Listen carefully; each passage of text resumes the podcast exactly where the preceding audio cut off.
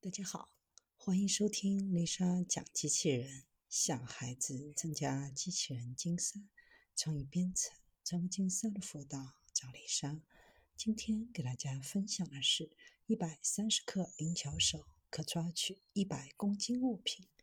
有研究团队受编织启发，提出了一种新型的抓取方法，可显著提高有效负载能力，同时保持柔软灵活的使用。这种软质的夹具采用薄的 PET 塑料、硅胶等柔软灵活的材料。夹具的设计采用挑带缠绕并展开成编织结构。这种编织技术类似于将线紧密编织在一起，形成坚固的织物。与传统的刚性材料夹具不同，这种柔性夹具更灵活、更安全。使用编织结构的夹具，自重仅一百三十克，但却可以抓取超过一百公斤的物品，抓取重量接近自重的一千倍，大大提高了夹具的举重能力。相同自重的传统夹具，可抓取的重量不足新夹具的五分之一。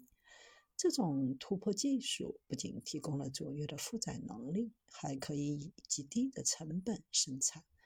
柔软的夹具采用的薄 PET 塑料等材料制成，每单位成本仅数千韩元和人民币十五元。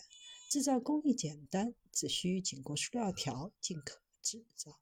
制造过程在十分钟以内即可完成，很易于更换和维护，工艺效率优异，大规模装备的可行性较强。家具除了材料 PET 以外，还可以由橡胶和具有弹性的化合物等各种材料制成。根据用户的需求定制，使用特定环境下的家具。使用编织结构的家具，让不规则的物品可以被牢牢抓取，增加了灵巧手的使用场景。编织结构的家具具备软机器人的灵活性，同时也可以处理重。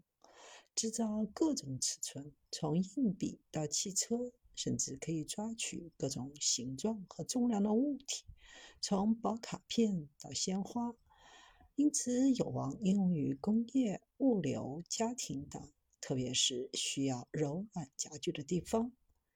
柔软灵巧手解决了传统灵巧手遭遇的刚性限制和高昂成本等问题，将负载重量再次提升一个。